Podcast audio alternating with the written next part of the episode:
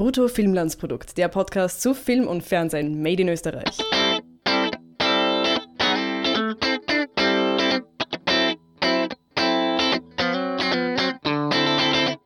Herzlich willkommen zu einer neuen und historischen Episode von Brutto Filmlandsprodukt, dem Podcast zu Film und Fernsehen made in Österreich. Historisch aus mehreren Gründen. Erstens, weil wir einen wunderbaren Gast zum ersten Mal, aber hoffentlich nicht zum letzten Mal bei uns begrüßen, Juri Schneidemesser. Hallo, schönen guten Tag. Du bist äh, der Gegenbesuch. Ich war ja schon öfters bei euch im Podcast zu Gast. Jetzt ja. stell den Podcast bitte vor und wir haben den mhm. natürlich auch verlinkt. Ja, genau. Also äh, unser Podcast heißt Bildnachwirkung, den ich mit meinem Kumpel Nenat äh, zusammen mache. Wir machen das jetzt seit ähm, gut zwei Jahren. Und ähm, ja, ich würde sagen, thematisch ist bei uns eigentlich so äh, alles querbeet, außer aktuelle Filme eigentlich. Da besprechen wir so gut wie gar nichts. Aber normalerweise läuft das Ganze halt so ab, dass wir uns äh, für jede Episode irgendwie ein Thema überlegen, wo wir gerade Bock drauf haben. Und dann sucht sich jeder ein paar Filme raus und dann quatschen wir so drüber. Wir machen teilweise auch ähm, äh, Folgen, wo wir dann im Grunde komplett alle, die komplette Filmografie von einem Regisseur durchgehen ähm, jetzt sind wir immer noch, das ist ein längeres Projekt bei der Serie äh, The Wire, wo du ja hoffentlich auch irgendwie nochmal mit uns drüber reden wirst. Und bin ich gebucht für ähm, die fünfte genau. Staffel, wird ja. aber noch ein bisschen dauern. ja, genau. Und so sieht das Ganze aus eigentlich. Auch eine Empfehlung von mir, nicht nur, weil ich öfter auch zu hören bin. Mhm. Ja. äh, immer manchmal sehr lange Folgen, aber durchaus interessant. Und ihr habt ja. auch immer wieder tolle Gäste aus der deutschsprachigen Filmpodcaster-Sphäre. Das kann man super finden. Kann man so sagen, ja. Wir machen halt äh, dann auch immer wieder so bei Themenmonaten mit, dass wir halt Horrorfilme im Oktober besprechen. Und äh, da ist unser Anspruch dann eigentlich auch, dass wir jede Folge mit einem äh, anderen Podcaster dann zusammen machen. Hm. Also Bildnachwirkung, äh, Lies verlinkt. Ja. Unbedingt reinhören. Ja, wäre super. Und jetzt reden wir über einen Film und äh, der heißt Styx. Und für diejenigen, die ihn noch nicht gesehen haben, magst du uns ganz kurz erklären, worum es darin geht und warum man sich den Film anschauen oder nicht anschauen sollte? Mhm, gerne. Ähm, ich würde vielleicht erstmal so äh, von, von dem Namen, von der, von der Begriffserklärung äh, ausgehen. Und zwar Styx ist in der, ich glaube, griechischen Mythologie ähm, der Grenzfluss zwischen Leben und Tod. Äh, genau. Und der Film Styx äh, handelt sich um eine deutsche Notfallärztin, die im Urlaub eigentlich einen Solo-Segeltörn macht von Gibraltar zu einer abgelegenen äh, darwinistischen Insel. Ja, na gut, darwinistisch ist sie nicht. Sie ist von, ja, von ja. Darwin geschaffen, ja, aber, de, aber das, das war ein schöner Versprecher, ja. ja. Ähm, genau, und sie zieht diesen Segel Segeltörn halt komplett alleine durch. Äh, und irgendwann gerät sie in einen Sturm und äh, am Morgen nach dem Sturm äh, befindet sie sich neben einem, einem Boot mit äh, Migranten aus, aus Afrika. Äh, genau, was halt in einer ziemlich schlechten Lage ist und im Grunde droht zu kentern. Und ähm, ja, sie gibt dann verschiedene Notrufe aus. Äh, genau, so würde ich das mal zusammenfassen erstmal. Und genau. die, die mythologische Parabel äh, hört dann nicht auf dadurch, dass das Styx nur ein Fluss ist, hm. sondern auf dem Fluss gibt es ja auch einen Fährmann, der die Personen zwischen äh, vom Lebenden in, in, das Totenreich bringt. Ja. Und den muss man auch bezahlen. Also ich glaube, man hat eine Münze in den Mund gelegt um den zu mhm. bezahlen. Also hier ist natürlich auch noch mehr Parabel darüber, dass ja. man bezahlt ja. für eine Überfahrt, man bezahlt Schlepper, dass man ähm, und dann ist natürlich die Frage, ist auf der anderen Seite der Tod. Der Tod ist, wartet halt oftmals leider bei der Überfahrt für diese Migranten. Also der Film ist hochaktuell hm, hm. und nicht unbedingt bequem. Vielleicht muss man diese Warnung aussprechen. Also es ist kein Happy-Film. Nö, ähm, das auf jeden Fall nicht. Bereitet ja. euch darauf vor, ähm, dann doch etwas nachdenklich den Saal zu verlassen. Aber er ist nicht, ähm, er ist nicht grausam, oder? Also er ist nicht so, dass man wirklich sagt, das ist etwas, was man nicht sehen möchte, weil es sehr brutal ist oder so, was man ja auch öfter, aber oder was man vielleicht erwarten könnte, oder? Mhm. Brutal ist er nicht. Das ist ja in der Art auf jeden Fall nicht, nee. Ich meine, äh, der, der Film spart diese Bilder ja eigentlich auch eher aus. Mhm. Ähm, es ist halt auf eine, auf eine mentale Art dann wieder unangenehm, weil er halt auch so hochaktuell ist. Mhm. Ja. War ziemlich viele Jahre äh, geplant. Also die Aktualität kann man sich oft nicht aussuchen. Aber das ist halt natürlich auch irgendwie ein Dauerthema, das aber halt in den letzten Jahren es wieder in die Schlagzeilen geschafft hat. Aber es ist jetzt nicht so, dass nicht seit Jahrzehnten die Menschen im Mittelmeer und auch im Atlantik mhm. ähm, bei der Überfahrt in, ein, in, eine bessere Welt, in ein besseres Leben oder einfach nur auf der Flucht äh, ertrinken. Äh, ja, und hier also die Empfehlung. Ich glaube, wir können beide eine, eine wirklich eine, eine Empfehlung aussprechen. Mhm. Äh, geht's ins Kino, schaut sich den Film an und das wollen wir jetzt noch in eine Note, in eine Punktenote gießen. Wir geben immer ein bis zehn Punkte, weil einen Punkt hat sich jeder Film verdient und zehn ist, zehn ist so unschlagbar gut. Wie viele ja. Punkte würdest du so spontan bei deinem ersten Bruttofilm als Produktbesuch geben?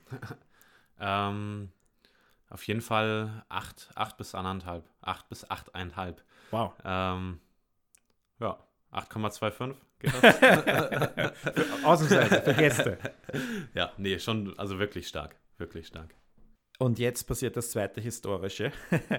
ich gebe nämlich auch zum ersten Mal in, in der Geschichte unseres Podcasts 8,5 Punkte tatsächlich. Aha, ja. Ich habe ich hab vorher nachgeschaut. Ich dachte eigentlich, ich wäre immer viel strenger. Ich habe irgendwie den Ruf, besonders streng und besonders gemein zu sein. Aber ich habe schon viermal acht Punkte gegeben in, was ist das jetzt, die 73. Folge.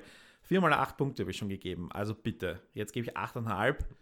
Das ist wirklich, wirklich viel. Wir haben, glaube ich, auch überhaupt erst einmal hat der Hannes neun Punkte für einen Film gegeben. Mhm. Also äh, das heißt jetzt schon was für die äh, treuen Hörer unseres Podcasts. Also bitte geht's ins Kino. Das Wetter ist eh schier. Und äh, ja, wie gesagt, es ist kein Weihnachtsfilm, aber, aber auf jeden Fall äh, einen Besuch wert. Und damit jetzt äh, lass uns etwas detaillierter über den Film mhm. reden. Äh, lass uns darüber reden, warum das Aussparen des Brutalen vielleicht, vielleicht nicht geplant, aber halt eine Kostenfrage war. Das würde ich nämlich argumentieren. Und lass uns auch über andere Filme reden, vielleicht, die vergleichbar sind, weil ich muss ehrlich sagen, so ein, ein Mann, eine Frau auf dem Meer ja. gibt es ja ein paar Filme von fantastischen wie Life of Pi. Äh, okay, da ist noch ein Tiger dabei. ja, gut. Aber ja. bis ähm, All is Lost mhm. von, von JC Chandler mit, mit Robert Redford in der mhm. Hauptrolle. Ähm, und dann gibt es auch einen Film, den ich noch nicht gesehen habe, allerdings der auch in, der, in den Kritiken öfter erwähnt wurde, der heißt Havarie, ein, ein deutscher Film. Mhm. Ähm, ich habe jetzt den Regisseur mir nicht gemerkt, nur den Vornamen Philipp irgendwas, werde ich aber verlinken. Ähm, hast du das Gefühl, dass das ein, also dass der Film was Besonderes ist, weil er neuartig war, oder hattest du auch sofort irgendwie so Vergleiche im Kopf mit anderen ähnlichen Filmen, nicht ähnlichen Filmen, aber Filmen, wo eine Person quasi dem Meer ausgesetzt ist? Mm. Ich hatte nicht unbedingt das Gefühl, dass der neuartig war. Ähm, ich habe jetzt von den, von den genannten jetzt auch noch, gut, Life of Pi habe ich, glaube ich, mal gesehen, aber das ist auch schon lange her. Mhm. Ähm, All is Lost steht schon seit Ewigkeiten bei mir im Regal und gefühlt äh, ist es jetzt in kurzer Zeit irgendwie das fünfte Mal, dass ich irgendwie über diesen Film rede. Und ich muss ihn mir unbedingt mal anschauen, äh, weil ich auch große Lust drauf habe. Äh, ja, aber das ist, naja, ich meine, das ist ja immer, immer äh, einfach was, was ist einfach schon ein spannendes, spannendes Setting, ne, würde ich sagen. Aber ich hatte jetzt nicht unbedingt das Gefühl, dass der, dass der Film da was komplett Neues äh, erschaffen hat oder dass das das Besondere eigentlich ist. Aber was ist dann das Besondere für dich, dass er mhm. 8,5 Punkte wert ist? Ähm, für mich ist im Grunde das Besondere, äh, wie, die, wie die Geschichte erzählt wird. Ich meine, du hast das schon angesprochen, dass einfach sehr viele Parallelen in dem Film vorhanden sind. Und ähm, ich finde es einfach extrem gut und nachvollziehbar, also ist es extrem gut, wie der Film aufgebaut ist und für mich dadurch so extrem nachvollziehbar. Ähm, und das geht, vielleicht können wir da auch noch mal detaillierter reingehen, das geht im Grunde äh, am Anfang los, wo man sie als Ärztin sieht und ähm, zieht sich dann durch den ganzen Film durch, gerade als sie versucht halt irgendwie die äh, oder den, den einen Flüchtlingsjungen halt zu retten und einfach, das ist alles so gut nach, nachvollziehbar, wie hilflos sie in dieser Situation ist oder dass sie eigentlich gar nichts machen kann. So, und das ist einmal, finde ich, eine, eine sehr gute Parallele und auch eine, eine besondere Botschaft eigentlich vom Film ähm, an die komplette Gesellschaft eigentlich. Dass wir alle nichts machen können dass man alleine nichts machen kann. Mhm. Ja. Und ich meine, das, er hat noch so, so viel, so viel mehr halt. Ne? Also ich finde die Bilder unglaublich schön. Ähm, ich finde es einfach auch toll, wie, äh, wie der Film im Grunde auch immer mit dem Unbewussten so, so ein bisschen arbeitet. Also dass du das Flüchtlingsboot immer im Hintergrund siehst, dass sehr viel mit dem Sound äh, gemacht wird in die Richtung. Und ja, das ist, das macht es für mich eigentlich äh, besonders stimme ich dazu. Äh, was vielleicht auch besonders ist, dass der Film, und da unterscheidet er sich wahrscheinlich, oder nicht nur wahrscheinlich sicher von den vorher anderen genannten Filmen, ähm, dass er nämlich wirklich am, unter Anführungszeichen, offenen Meer gedreht wurde. Ja. Allerdings nicht im Atlantik, sondern im Mittelmeer um Malta herum. Äh, da nehme ich auch an, dass sie, also es wäre bescheuert, den Film wirklich weit draußen zu drehen. Also ich nehme mal an, dass sie das in Küstennähe gedreht haben mhm. und dann, ähm, weil er doch im Abspann ein relativ großes Visual Effects Department ja. war, dann einfach die Küste entfernt haben. Bin ich mir mhm. ziemlich sicher. Logistisch, also da, der Film hat für mich vor allem produktionstechnisch sehr viele Fragen ja. aufgeworfen. Okay. Ähm, die nicht so wirklich beantwortet wurden, aber was der Regisseur auch gesagt hat, dass sich irgendwie zehn Leute auf dem Boot teilweise befunden hätten ah, okay. und sich dann halt irgendwie zusammengepfercht hätten, damit sie ja nicht im Bild sind. Vom Tonangler über Regieassistenten und so weiter. Ja. Es gibt ein paar Aufnahmen natürlich auch von hm, wohl Begleitbooten oder so. Und man muss natürlich auch die Steadicam loben, weil die Bilder unfassbar stabil sind. Mhm. Und in dies, unter diesen Bedingungen nicht sein sollten, wenn es sowas wie Steadicam oder sie haben auch eigene ähm, äh, Apparaturen gebaut, damit ja. das eben funktioniert. Ja. Also ich glaube, eine Doku über den Film wäre technisch sowas von interessant. Mhm. Ähm, also ein Making-of, da verfluche ich jetzt dann wieder den österreichischen Film, dass für Making-ofs oder sowas einfach kein Geld da ist. Ja. Und sei es nur irgendwie fünf Minuten auf YouTube oder so. Ich hoffe, ich meine, ich habe jetzt noch nicht aktiv danach gesucht. Vielleicht gibt es es eh, aber ähm, auf jeden Fall ist das, glaube ich, so ein, so ein Film, wo man sich die DVD kaufen sollte, ja. wenn ein Making-of drauf genau, ist. Genau, wenn Extras da sind, das wäre das wär ja. schon spannend, ja. Das wäre auf jeden Fall richtig, richtig cool und beeindruckend, glaube ich. Ähm, und naja, auch natürlich im Sturm drehen oder so, also das kannst du nicht faken. Und alle anderen Filme sind im Studio entstanden. All is Lost wurde im gleichen Studio gedreht wie Titanic. Äh, Life of Pi wurde komplett im Studio vor Greenscreen gedreht, logischerweise ja. mit diesen ganzen fantastischen Elementen. Auch, ja. Ja. Und ähm, jetzt auf dem offenen Meer zu drehen, ist jetzt auch nicht unbedingt die gescheiterste Entscheidung vom, also von, vom Produktionstechnischen aus, weil es natürlich extrem aufwendig ist. Und hm. ich habe das so in den Interviews herausgelesen, dass sie das nicht bereut haben, aber dass es sich auf jeden Fall ausgezahlt hat, diesen Aufwand zu machen. Und hier natürlich auch die ähm, die Vorbereitung, diese jahrelange Vorbereitung quasi notwendig ja. war. Du brauchst, also sie haben Segelscheine gemacht, sie haben sich auch äh, fachlich beraten lassen. Wie schaut denn das aus mit, mit ähm, ähm, weil der Film zeigt ja auch eigentlich sehr viel äh, See, nein, Seerecht ist es nicht, aber Seeetikett. Mhm. Wie funkst du? Äh, wie verhältst du dich? Was gibt es für Geräte an Bord? Wie funktioniert das mit Frequenzen ja. und ja. so weiter? Das sind alles Dinge, ich habe nämlich auch einen Segelschein. aber jetzt, aber halt natürlich für Binnenseen, ja, ja also nicht für, fürs Meer. Aber trotzdem, das sind so Dinge, wo du sagst, okay, das sind einmal, das sind einmal die handwerklichen Basics des Segelns. Dann sind nochmal die, die, die Dinge, die du alle lernen musst, weil so ein Segelschein für also Küstenpatent, glaube ich, heißt. Oder äh, wo du in Küstennähe bis zu 50 Kilometer, glaube ich, segeln darfst. Das mhm. ist ein ordentlicher Aufwand, dass, dass du diesen Schein kriegst. Also es ist nicht so wie ein Führerschein, du machst 25 Fahrstunden und eine Prüfung und ja. ein bisschen ein Multiple-Choice-Test. Ja, so ja. ist es nicht. Und da ist natürlich extrem viel Aufwand dahinter und die Schauspielerin, die Susanne Wolf, die einen mhm. fantastischen Job macht. Extrem, ja. Hat so einen Segelschein gehabt und war deswegen, glaube ich, die Idealbesetzung ja. für diese Rolle. Ich meine, wenn ich mich, wenn ich mich erinnern kann, ähm, also ich habe ihn ja auf der Berlinale gesehen und da beim QA war halt auch der Regisseur und sie äh, unter anderem auch dabei. Und ich meine mich zu erinnern, dass sie eigentlich gesagt hatte, dass sie das halt auch mit noch lernen musste.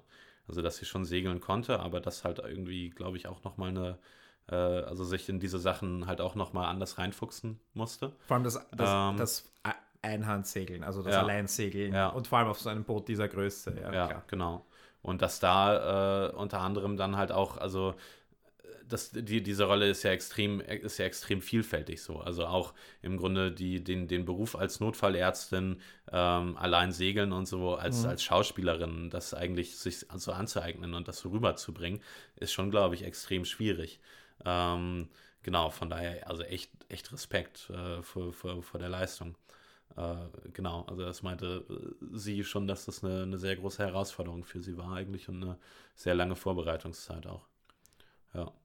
Wie hat dir der Anfang gefallen? Weil am Anfang, ich habe irgendwie erwartet, dass wir sofort aufs Boot gehen mhm. und einfach, hey, sie lädt ein und dann fahrt sie los. Ja. Ähm, aber es ist relativ lang so Bilder aus Gibraltar mhm. mit diesen wilden Affen, die in der Stadt herumlaufen. Ja. Und dann gehen wir nach Köln und es ist dort passiert halt ein 0815 Autounfall. Mhm.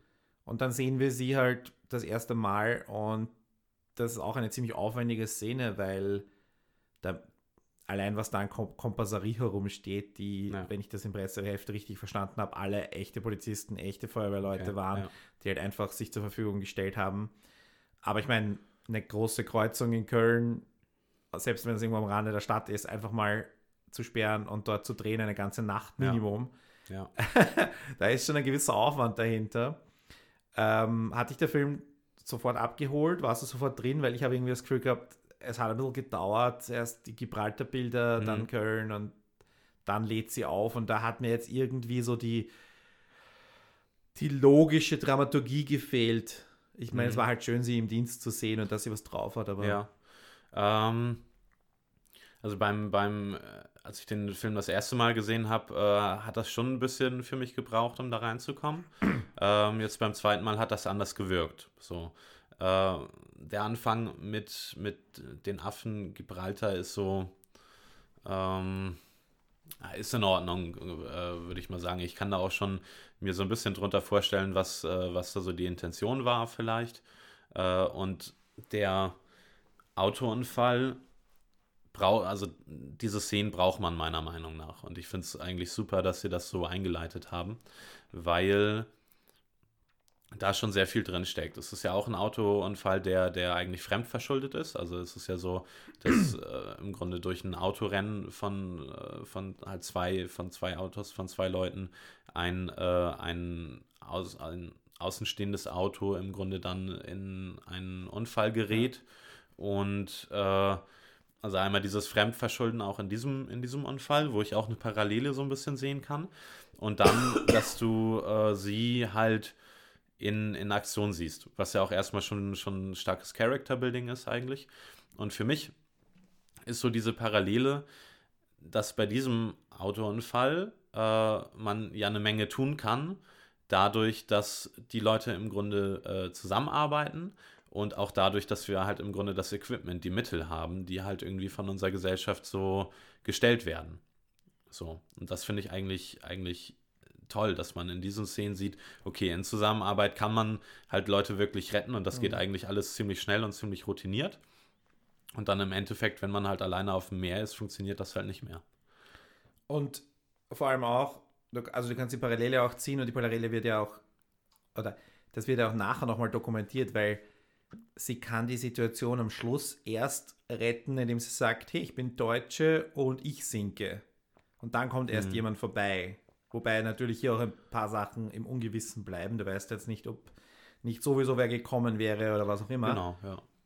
Aber prinzipiell äh, wird dann die, die weiße Frau aus Mitteleuropa gerettet. Oder deswegen kommen die Leute. Und hier hast du den, den, den, den zwar Unschuldigen, auch Unschuldigen, der ist genauso ja. unschuldig wie die, wie die äh, Schiffbrüchigen auf diesem, genau. auf diesem Flüchtlingsboot. Aber es, es finden sich dann 20, 30 Leute und eine perfekte Rettungskette mit den genau, besten Ressourcen, ja. den besten Medikamenten, dem besten Equipment, ähm, tut das Bestmögliche. Und da ist halt dieser, dieser Unterschied, nicht? Und den, den genau. armen Teufeln gönnt man nicht einmal das Notwendigste einer. Ich meine, es geht ja so weit, dass manche Leute sagen, die sollte man nicht retten, damit das irgendwie abschreckend ne, ist. Also ja. ich meine, wenn du dann den Leuten nicht einmal eine warme Decke gönnst und einen, einen, einen, einen warmen Kakao und äh, dann, dann ist, das ist schon ein ziemlicher Unterschied, ja. was man vielleicht drüber nachdenken könnte. Aber es ist toll, toll, wie du die, die Szene da ähm, mir auch jetzt in einem neuen Licht mhm. erscheint. Ich habe nämlich ja. nicht darüber so nachgedacht. Ja, ja genau. Dafür. Also wie gesagt, mir ist es auch erst so beim, beim jetzt beim zweiten Mal, dass ich den Film gesehen habe, äh, eigentlich klar geworden. Aber genau, dass da die Unterschiede im Grunde so herausgestellt werden, ähm, finde ich toll. Also und deshalb finde ich die extrem wichtig, die Szene auch. Mhm.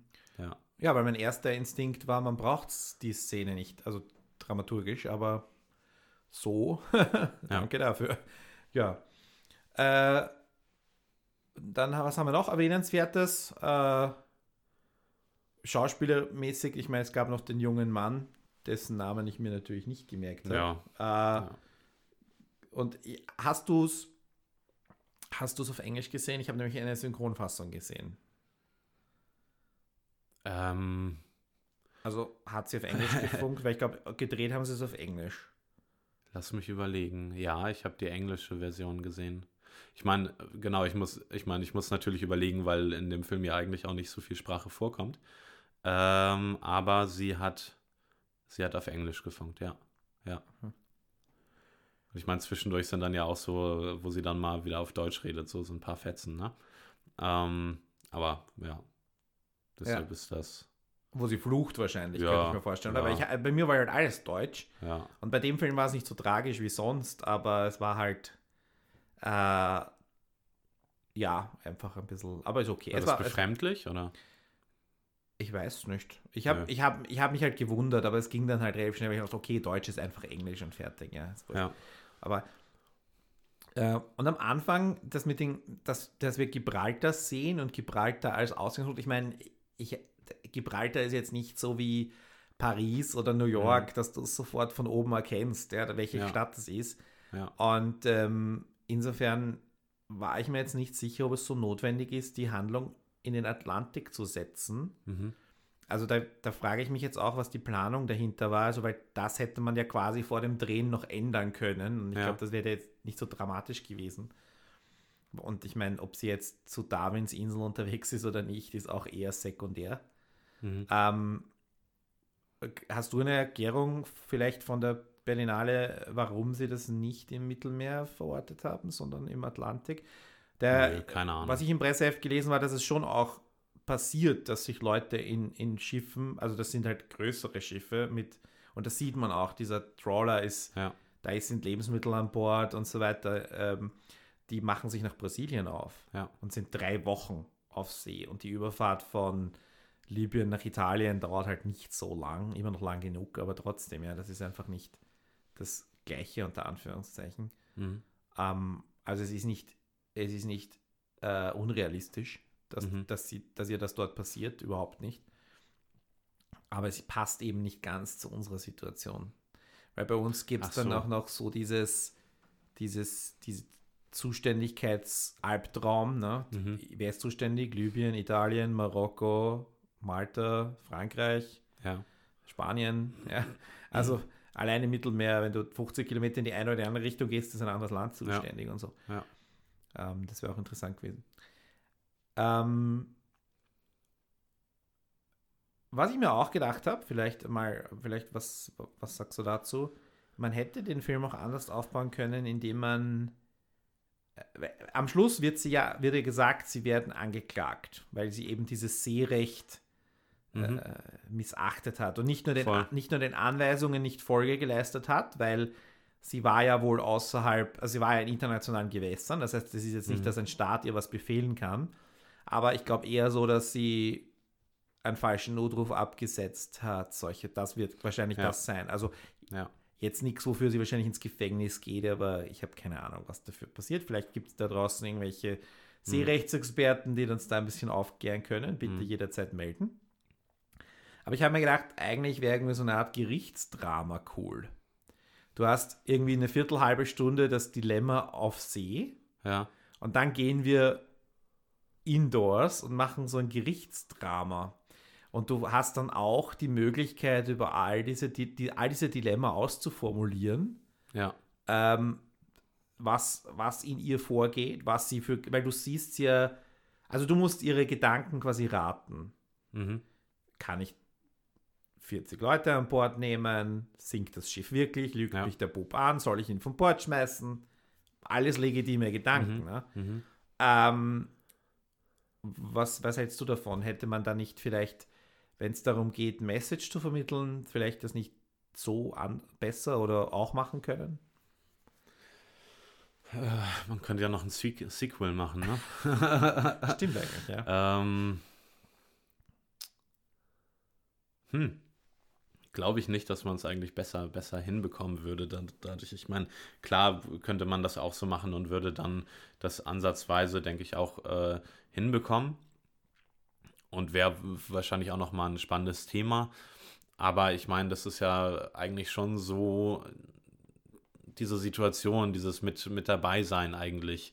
Und im Grunde, dass man ihre, äh, ihre, ihr Hadern oder so dieses Hin- und Hergerissen sein halt als, als Zuschauer dann auch mitfühlt oder halt auch diese, mhm. diese ähm, Chancenlosigkeit da drin auch. Ich glaube, das macht, ist das halt, was, was den Film gerade ausmacht und das kriegst du halt nur in dem Setting eigentlich hin, würde ich sagen. Ich, ich mache diesen Vorschlag deshalb, weil ich glaube halt schon, dass der Film ähm, in einer gewissen Art und Weise verantwortungslos ist, weil er eben keine Antworten liefert. Ich meine, da ist es halt mhm. halt dann eher so diese Kunstausrede, ne? Ich muss keine Antworten liefern. Ja. Und da ist halt, gerade weil der Film so aktuell ist und gerade weil ähm, das jeden Tag passiert, jeden Tag ertrinken Hunderte, vielleicht sogar Tausende Leute auf dem Weg zu uns. Ja. Ähm, deswegen ist das ein bisschen, also ist der Film einfach in einer gewissen Art und Weise feig. Und in einem Gerichtsdrama, das dann halt zu einer, ich weiß nicht, ob es zu einem Urteil kommen muss, aber so das sehe ich, aber, aber auch das könnte offen sein, aber zumindest alle Punkte mal alle Argumente auf den Tisch gelegt werden. Weil hier werden halt nicht alle Argumente auf den mhm. Tisch gelegt, sondern es ist eine sehr, ähm, ja, der Film lässt dich wirklich im Stich ja. und alleine. Und deswegen denke ich mir, kann sich der Künstler jetzt rausreden, ähm, oder die Kunst rausreden mit, ja, wir sind dazu da, Fragen aufzuwerfen und unser Job ist erledigt und mhm. wir putzen uns hier genauso die Hände ab, wie sich irgendwie wir Mitteleuropäer uns die Hände ja. abputzen von den Leuten, die im, die im Mittelmeer trinken. Ja. ja. Ähm, naja, ich meine, das Ding ist ja auch wirklich, dass es für die Fragen halt eigentlich auch keine Antwort gibt, so, ne? Würde ich jetzt mal behaupten. Also es ist halt wirklich schwierig. Da werden eine Menge Sachen aufgeworfen, wo ich sagen würde, keine Ahnung, wie ich da jetzt darauf antworten soll, wie ich in der Situation irgendwie vielleicht anders reagiert hätte, sozusagen. Ähm, genau, und also ich glaube, es, es hätte nichts, nichts Schlimmeres äh, für, für mich passieren können, als wenn der Film jetzt dann irgendwann äh, oder am Ende oder so dann halt anfängt, irgendwann die Moralkeule sozusagen auszupacken. Und halt, äh, ich meine, gut, das ist vielleicht nochmal was anderes, als vielleicht ein bisschen Antworten zu liefern aber vielleicht versucht jetzt das Publikum irgendwie in eine, in eine äh, Richtung zu, zu lenken mhm. oder so. Äh, da bin ich eigentlich sehr froh, dass er das nicht getan hat. Und äh, das war für mich ein Punkt auch, ähm, wo ich äh, am Anfang Bedenken hatte, so bevor ich den, den das erste Mal äh, gesehen habe, weil ich habe eigentlich auf der Berlinale lange überlegt, soll ich mir den jetzt anschauen, weil auf diese, auf dieses hatte ich halt keine Lust, so, dass, dass äh, man im Grunde jetzt diese Migrationsproblematik in den Film packt und dann halt von einem, ähm, von einem deutsch-österreichischen Blick jetzt irgendwie vielleicht mit Moral oder versucht mit Antworten mhm. darauf zu kommen. Äh, das hätte ich verdammt schwierig gefunden. So, und ich bin halt wirklich froh, dass ich mir den Film dann doch angeschaut habe und ähm, fand das eigentlich genau richtig, dass man das so nicht, so nicht getan hat. So, also mir ist es eigentlich lieber, wenn dann Fragen aufgeworfen werden, anstatt wenn das dann irgendwie vielleicht ein bisschen zu viele Antworten gibt oder die Antworten dann in eine falsche Richtung gehen. So. Mhm. Wobei man natürlich sagen könnte, du könntest die Verantwortung auf mehrere Filme verteilen. Wenn du sagst, du machst einen Film, der ganz bewusst die, die was du die deutsch-österreichische Moral nennst, mhm. zeigt. Und dann gibt es sicher einen Film, der die libysche Moral zeigt und einen Film, der die maltesische und die italienische und ähm, die Moral von Ärzte ohne Grenzen und ja. die Moral der Identitären. Äh, da gibt es also alle, die da irgendwie quasi beteiligt sind oder mitreden im größeren Diskurs. Und ähm, wäre, wäre auch legitim, dass du sagst, du, ein Film muss nicht bewusst frei von, von Meinung sein. Ja. Er kann auch bewusst eine Meinung ziehen. Äh, die Frage ist halt, würden wir einen Film, der jetzt vielleicht bewusst irgendwie die andere Seite, was ich jetzt die identitäre Position genannt mhm. habe, die rechte Position zeigt, ähm, aber eben auch ein Spielfilm ist, würden wir den, würden wir den als gleichberechtigt dann akzeptieren. Also insofern. Äh, aber ich finde ja, gerade weil das einfach so eins der großen Themen uns jetzt gerade ist. Ja, ja je, jeden zweiten Tag ist es eine Schlagzeile, jeden zweiten Tag gibt es neue, meistens, meistens grausliche und furchtbare Geschichten aus, aus unserer Badewanne Mittelmeer, ja, wo wir alle schon mehrmals auf Urlaub waren. Ja. ja. Ähm, das ist, äh, ja, wie gesagt, mich macht das sehr nachdenklich und da bin ich dann ein bisschen nicht böse, aber halt dem Film auch nicht äh, verzeiht dem Film das jetzt auch nicht, was sich nicht auf meine Bewertung ausgewirkt hat, mhm. weil der Film an sich ist einfach gut, so wie er ist. Aber da, da könnte man eventuell ein bisschen mehr liefern. Oder eben, wie du sagst, also ob es jetzt ein Sequel zu dem Film braucht, ist jetzt, ist jetzt vielleicht ja. nicht die richtige Antwort, ein Sequel, aber halt ein Sequel in der Diskussion. Ja. Und diese Diskussion kann, und das ist jetzt die tolle Stärke die der Film wieder mal, wieder mal präsentiert, die Stärke des Kinos, mhm. dass es ja dann doch irgendwie geht, ne? ja. Im, Im Kino zu diskutieren. Und ähm, ich mag diesen Begriff überhaupt nicht, aber äh, mir fällt jetzt spontan auch nichts Besseres ein. Es wird ja viel zu oft und gerade von Künstlern, die meinen, sie hätten jetzt ein super wichtiges Werk geschaffen, oftmals der Begriff des Verhandelns benutzt. Da wird ein Thema verhandelt. Mhm. In dem Film wird das Thema eben nicht verhandelt, sondern es wird ähm, es wird eben nur die, die, die Frage gestellt und dann eben wird eben nichts verhandelt. Und das ist in den meisten Filmen leider der Fall. Also insofern, wenn eine klare ja. Position bezogen wird, dann ist das mal eine Seite der Verhandlung. Und insofern äh, ist da Stücks noch ein bisschen was schuldig geblieben. Aber natürlich ist das auch dann eben vielleicht zu viel verlangt mhm. von einem Film, der ja irgendwie sieben Jahre, zweieinhalb Millionen gekostet hat ja. und, und ähm, äh, irgendwie vier Länder und Sender, Arte war ja auch beteiligt und so. Also das sind ja wieder, ich weiß nicht, was da alles noch an Interessen mitspielt. Mhm. Und dann mhm. ist dann jeder Film ein eigenes Politikum für sich. Ja, ja. Aber ich finde diesen Ansatz so, äh, das als Thema, so diese rechtliche äh, Ebene von, eigentlich auch von dem, von unserer Flüchtlingsthematik, äh, das wäre eigentlich schon, also fände ich auch sehr spannend. Das wäre halt nochmal was für einen komplett äh, neuen Film. Mhm. So. Und ich meine, das sind ja auch Themen, die jetzt auch wieder, oder wieder, die jetzt hochaktuell sind. Also, dass dann im Grunde äh, der Kapitän von einem Rettungsschiff verklagt wird oder ein italienischer Bürgermeister, weil er zu, zu viele Flüchtlinge aufgenommen hat eigentlich. Das sind ja auch Sachen, die in letzter Zeit eigentlich gehäuft vorkommen. Mhm. So. Also äh, wie, die, wie die rechtliche Basis da ist oder wie sich das vielleicht auch verschiebt. Das wäre auch ein hochspannendes Thema eigentlich. Weil vor allem gerade dieses Seenotrecht ist ja, ja, ist ja sowas Internationales und so international vereinbart und jeder, der sich aufs Meer begibt, akzeptiert und unterwirft sich diesen allgemeinen Regeln, die ja nicht mhm. so schwer sind. Das ja. nächste Boot hilft, wenn es kann. Ja. Und auch das ist, und das sind dann so auch, ich meine, wir haben das öfter schon so ähm, bei Bergsteigerfilmen, wo halt die Situation meistens nie in, diese, in dieser Größenordnung auftritt, aber wo du halt auch sagst, schneide ich den jetzt ab oder mhm. stürzen wir äh, und, und, und töte ihn quasi oder stürzen wir beide ab. Und dann gibt es ja. rechtlich ist das alles völlig ja. okay, weil das eben schon auch moralisch und philosophisch und ethisch alles schon ausdiskutiert ist und seit Jahrhunderten so praktiziert wird. Ja. Und sie alle, die auf den Berg gehen, sich diesem, diesem Gesetz unterwerfen. Wenn ich abstürze, dann schneidet er mich raus, los und fertig und ich erfriere oder, oder stürze zu Tode. Ja. Und hier ist es halt so, das sind Menschen, die die nicht notwendigerweise freiwillig da draußen sind. Die mhm. haben sich nicht notwendigerweise, weil wenn sie in Seenot gerät, dann akzeptiert sie, dass eventuell die Rettung nicht rechtzeitig kommt oder dass ein anderes Schiff ihr vielleicht nicht helfen kann. Ja. Ähm, und da ist halt dieser, dieser große Schiff, die Pulka, wo wir ja nicht wissen, was das für ein Schiff ist. Ist das ein Tanker? Ist mhm. das ein, ein, ein Transporter? Ist das ein Kreuzfahrtschiff? Wir wissen es nicht. Ja. Ähm, es ist ein kommerzielles Schiff. Aber die sagen dann, ja, machen wir nicht.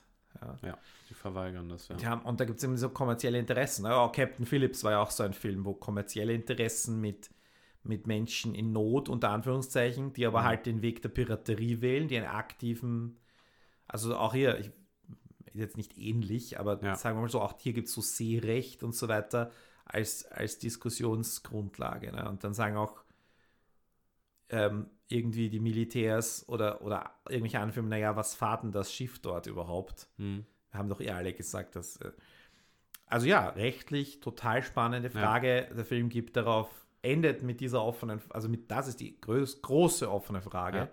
Und ich finde es halt schade, dass der Film da quasi zu Ende war oder dass der Film sich diesen Fokus genommen hat, weil ja, wahrscheinlich, ja, ist wahrscheinlich genauso teuer umzusetzen als irgendwie größere Gerichtsszene. Braucht es genauso viel Recherche. Also, ja, ich weiß jetzt nicht. Ähm, der Film, der Film, ja, lässt halt ein paar Sachen aus. Ja. Wobei, ich meine, das Ende ist ja, das, das sagt ja auch einfach schon sehr viel aus. Ich meine, das ist ja, dass sie dann da irgendwie Dokumente unterschreiben muss, das im Grunde verweigert.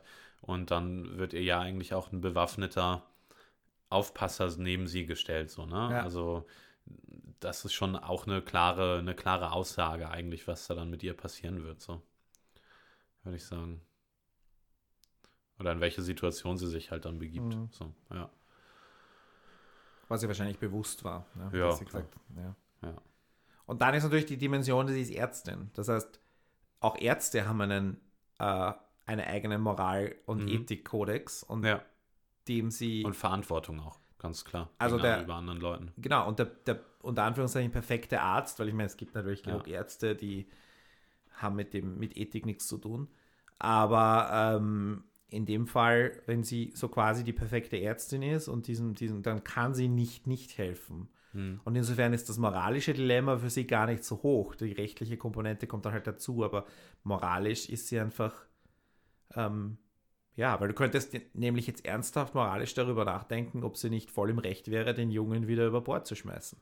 Ja. Nachdem er sich geschissen verhalten hat. So viel Verständnis wir für ihn haben, aber seerechtlich, glaube ich, wäre das auch vielleicht okay, keine Ahnung. Und das, das ist auch eine Diskussion, ja. die du jetzt führen kannst, aber ja. halt, das käme für die Ärztin halt nicht in Frage. Mhm. Und ich meine, gut, moralisch kann man ja schon auch sagen, dass sie dann im Endeffekt auch eigentlich zu spät gehandelt hat, so. Weil sie als dann, äh, als sie dann auf dem Boot ist, ist ja eigentlich vieles schon zu spät. So. Mhm. Ja. Da kommen wir jetzt zu diesem hin, dass die, dass die Bilder eigentlich ausgespart werden. Ähm, genau, ja. Was gut finanzielle.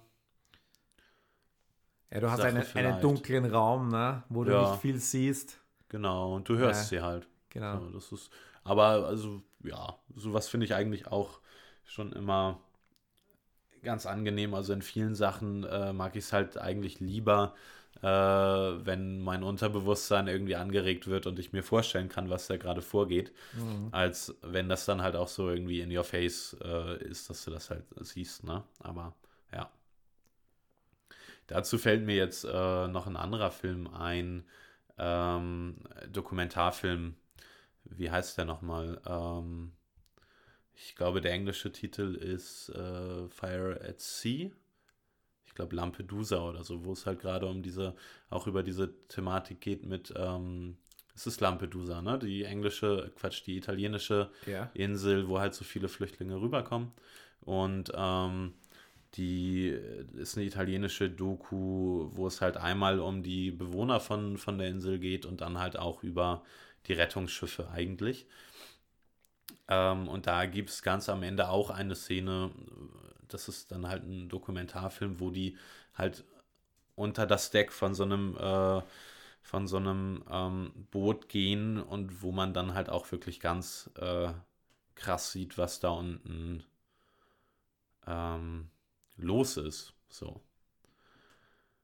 Und mit dem zusammen äh, kann ich mir das dann halt auch bei, bei Sticks sehr gut vorstellen, eigentlich, was da, wie, das, wie dieses Schiff aussieht.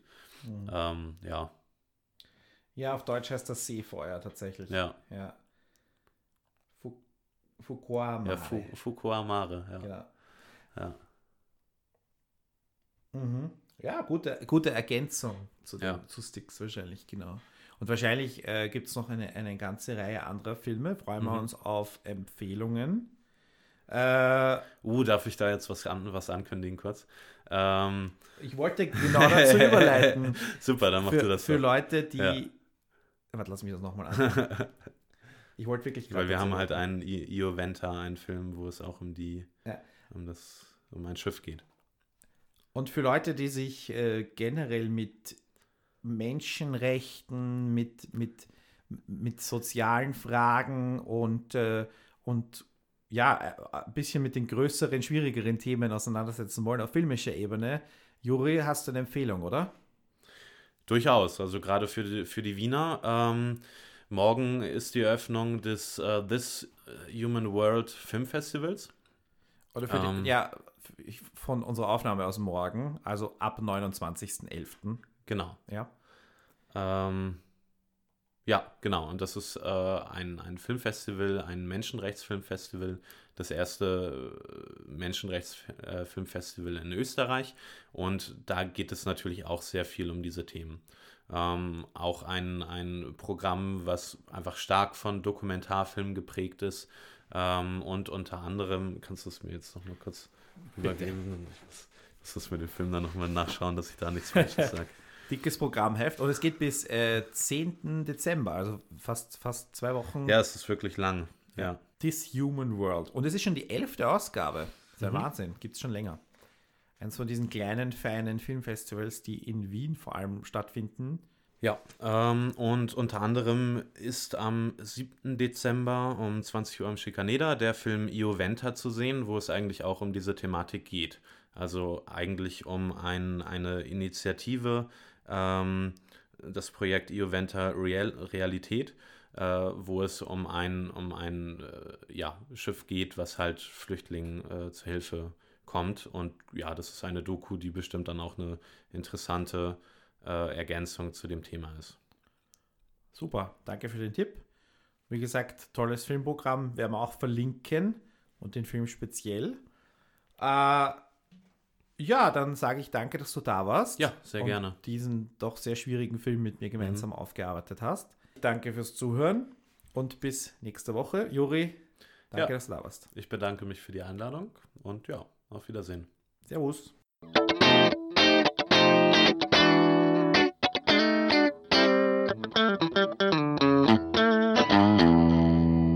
bruttofilmlandsprodukt.net